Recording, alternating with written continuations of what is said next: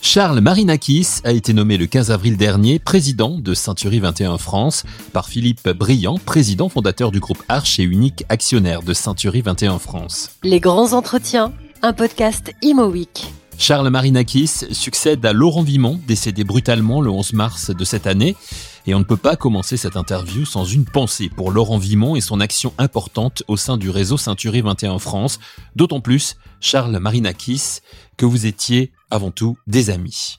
Vous savez, Laurent euh, et moi, nous avons partagé notre vie professionnelle depuis plus de 20 ans. C'est la première personne, c'est le hasard de la vie, euh, quand euh, la première fois que j'ai mis les pieds dans les bureaux de Santé 21, c'était, je m'en souviens très bien, au mois de septembre 1999. Et des deux personnes qui m'ont accueilli à l'époque, c'était donc Michel Trollet, le, le, président fondateur de, de Santé 21, et, et, Laurent Vimont, qui était à l'époque directeur du développement. Vous voyez, donc on a une histoire commune professionnelle qui remonte à plus de 20 ans et, et, et on a fait un parcours ensemble, qui un parcours qui s'est encore plus rapproché euh, sur les dernières années parce qu'effectivement depuis depuis 2013 j'ai assuré une direction générale adjointe qu'il m'avait d'ailleurs proposé et puis en 2018 euh, une direction générale euh, unifiée que j'assumais avec une, une, étroite collaboration avec lui notamment dans l'écriture, la détermination de, de la stratégie et, des business plans de Century 21 France, si vous voulez. Voilà. Donc, bon, on avait évidemment une relation professionnelle forte et, et, on avait construit en parallèle de ça une relation amicale à laquelle on était très attachés, euh, même si nous avions des, des, personnalités, des tempéraments euh, assez forts tous les deux, mais, mais du coup, euh, ça donnait une alchimie assez intéressante. Voilà. Donc effectivement, on peut pas démarrer ça sans parler de Laurent. Laurent, il a marqué l'histoire de l'immobilier en général. Plus de 30 ans ici chez Centre 21 France, donc c'est c'est plus qu'un pilier de la maison, si vous voulez. Mm. Euh, voilà, ça fait partie des trois personnes qui marqueront l'histoire de l'entreprise. Michel Trollet, bien sûr, le président fondateur. Hervé Bléry, euh, on va dire cofondateur, euh, pas d'un point de vue juridique ou économique, mais d'un point de vue de, de l'ADN du, du, réseau et de l'entreprise. Et puis, et puis Laurent, qui, qui aura amené aussi son énergie, euh, son empathie et sa capacité à, à dynamiser euh, les équipes et les réseaux. Voilà. Et puis vous nous l'avez dit, cela fait 22 ans hein, que vous avez rejoint le réseau Ceinturé 21. Donc, euh, alors justement, j'ai envie de vous demander là, puisqu'on se pose un petit peu, quel regard vous portez sur ce presque quart de siècle d'histoire immobilière qui a été quand même extrêmement riche en, en, évolution? En observant les phénomènes, on va dire effectivement sur les 20 dernières années, on s'aperçoit d'abord que le si je suis investisseur ou si je suis acquéreur d'un bien immobilier, c'est quand même un marché qui est resté stable et qui n'a jamais trahi euh, ceux qui lui ont fait confiance. Hein. Si vous prenez la moyenne de l'évolution du prix sur les 25 ou 20 dernières années, personne n'a trop perdu d'argent en achetant de l'immobilier. C'est quand même ce qu'il faut retenir de la densité de ce marché. Et quelles que soient euh, les différentes époques et les, conjonctures économiques, euh, aussi difficiles soient-elles parfois, qui se sont succédées, il y a une forte capacité de résilience, si vous voulez, du marché de l'immobilier, avec malgré tout une volatilité des prix qui n'a rien à voir avec les volatilités euh, des cotations boursières, par exemple. Voilà. Donc, euh, il y a c'est un marché qui quand même qui reste très fiable et ça sur une durée assez longue de 20 ou 25 ans. Ça, c'est ça, c'est le premier point.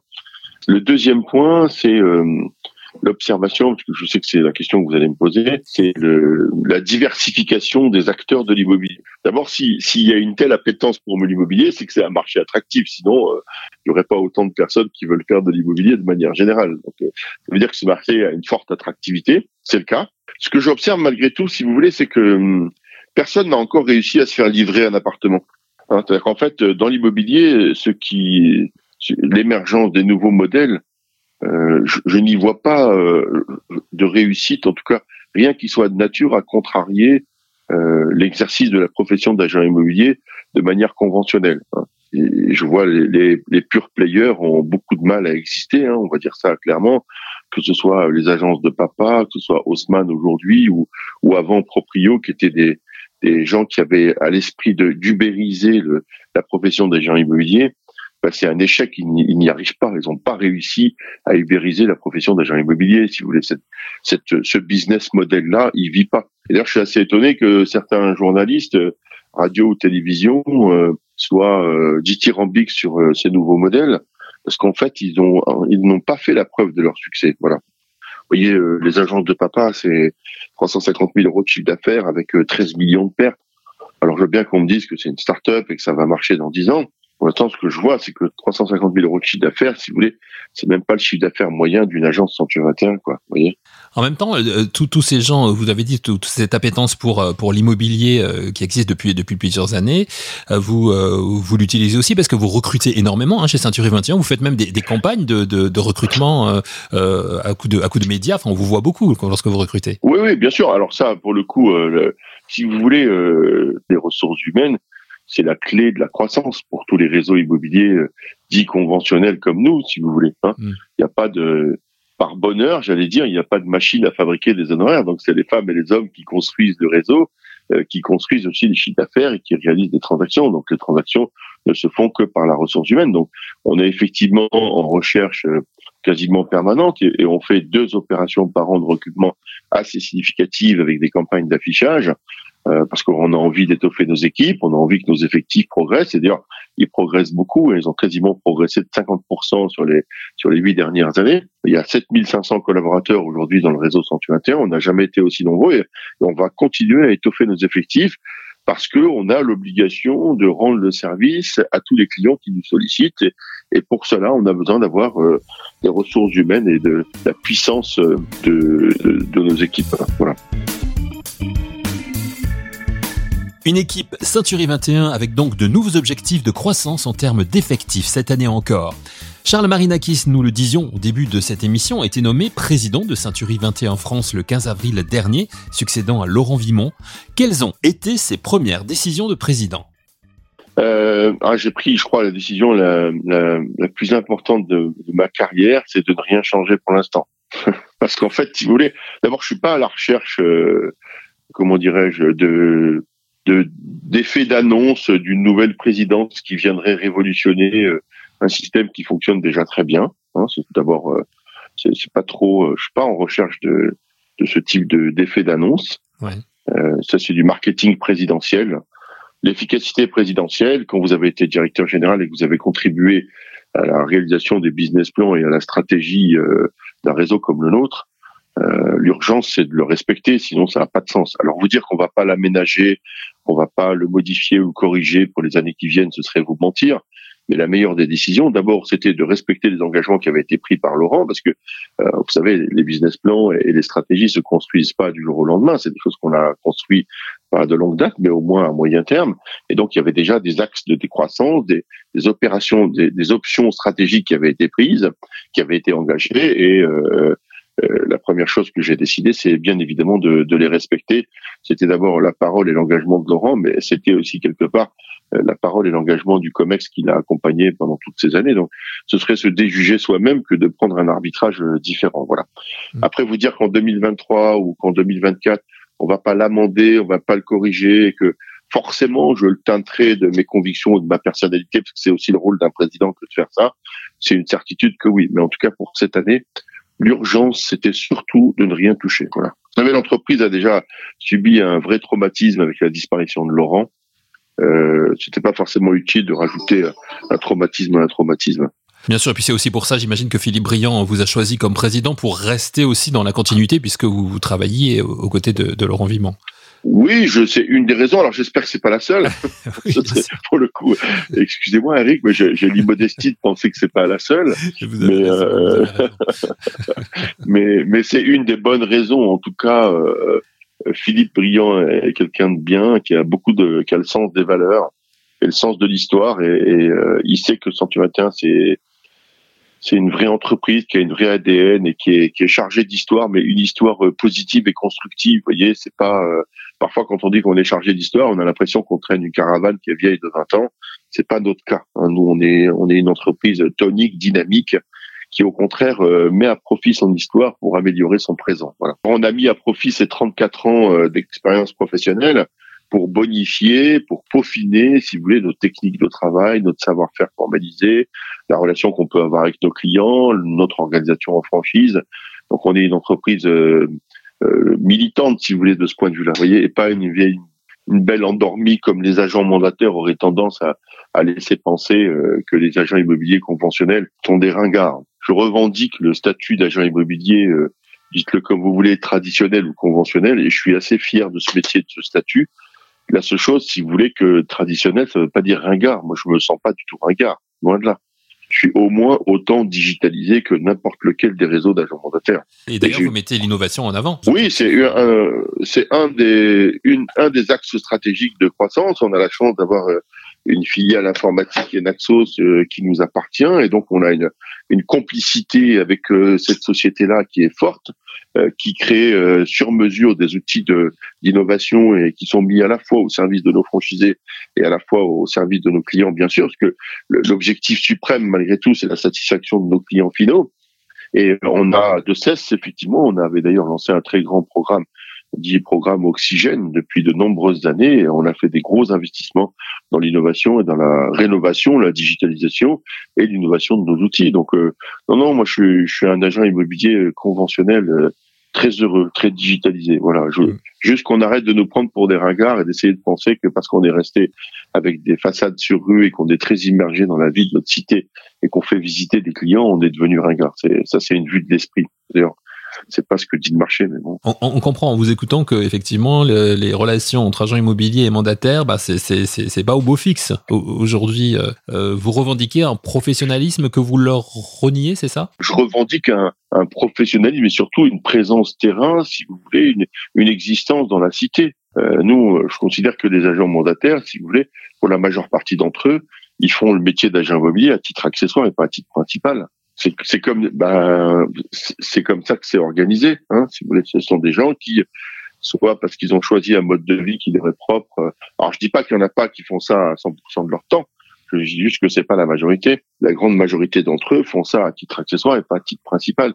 Quand je dis accessoire, c'est que certains gens déjà à notre travail et parce qu'ils gagnent pas suffisamment leur vie ou parce qu'ils veulent la gagner davantage, ben, ils deviennent agents immobiliers le soir à partir de 18 h ou le week-end en faisant des transactions. Ok, pourquoi pas.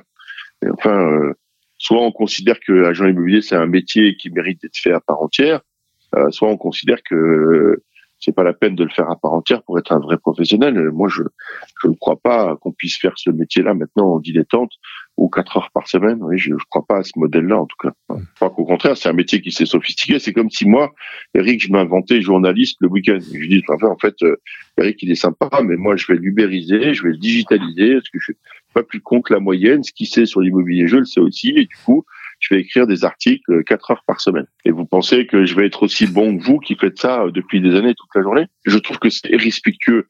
Alors c'est très bien pour les têtes de réseau hein, qui s'enrichissent. Euh, voilà, moi je vois pas de vertu dans ces modèles-là.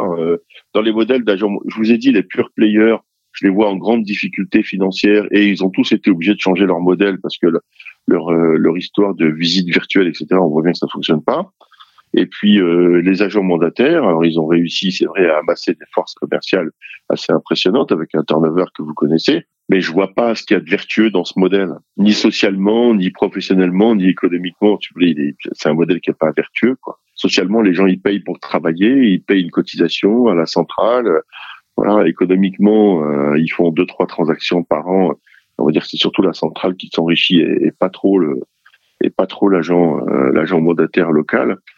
Et puis surtout, c'est des prédateurs. Ils viennent prélever, si vous voulez, des transactions sur un marché, euh, mais ils sont contributeurs de rien. Nous, on a des façades, on paye des loyers, on embauche des gens, on a des assistantes, on, on, est un acteur de la cité, on participe à la vie de la ville, à la vie du village, on sponsorise le club de foot, on fait des, on fait des soirées carrières. Enfin, voilà, on vit quoi. On est un acteur économique local engagé.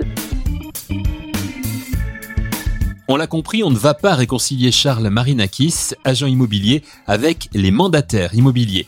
Revenons sur l'actualité de Century 21 France.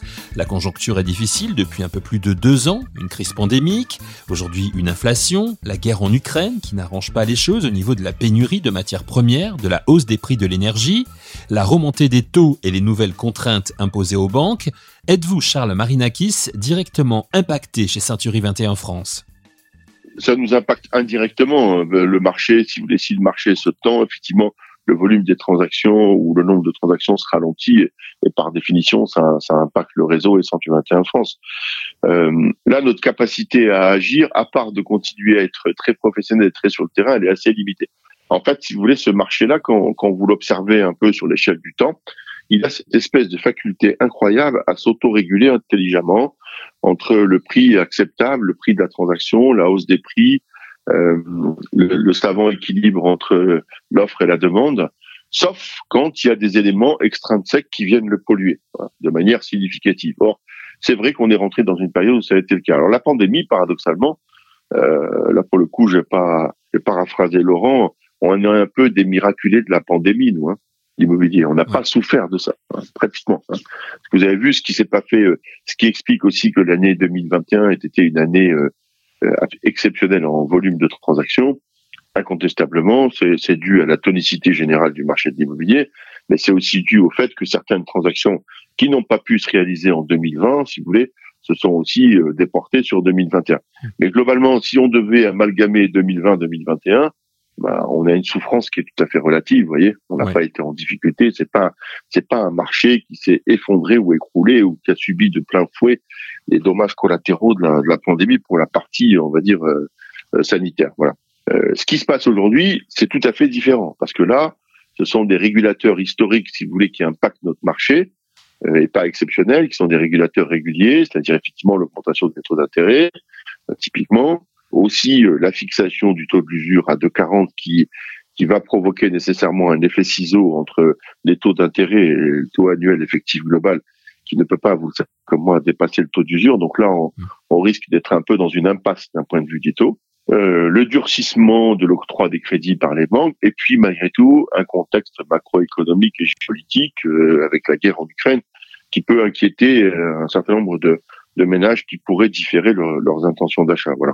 Après, en ce qui me concerne, je considère que l'indicateur de tendance le plus négatif pour notre marché, c'est surtout l'inflation. Parce que l'inflation, pour les investisseurs, c'est une bonne nouvelle, on est d'accord Mais pour les primo-accédants ou les secondo-accédants, il va y avoir à un moment donné un enjeu de reste à vivre. Vous avez cette fameuse notion du reste à vivre qui fait que même si on consacre 25 à 30% de son budget à l'immobilier, hein, c'est quelqu'un, les Français consacrent, vous savez que c'est la plus grosse dépense des ménages, entre 25 et 30% du budget des ménages est directement euh, euh, consacré euh, au logement. Mais après, il risque d'y avoir une difficulté de reste à vivre, si vous voulez. Si on a le coût de l'énergie continue à augmenter, le coût des déplacements continue à augmenter, le coût des denrées alimentaires continue à augmenter, le coût des travaux que vous devez faire éventuellement dans une maison. Hein. Là, vous aviez 10 000 euros de travaux à faire. Euh, aujourd'hui, les matières premières ont augmenté, donc vos travaux, ils peuvent passer de 10 à 12 ou 15 000 euros.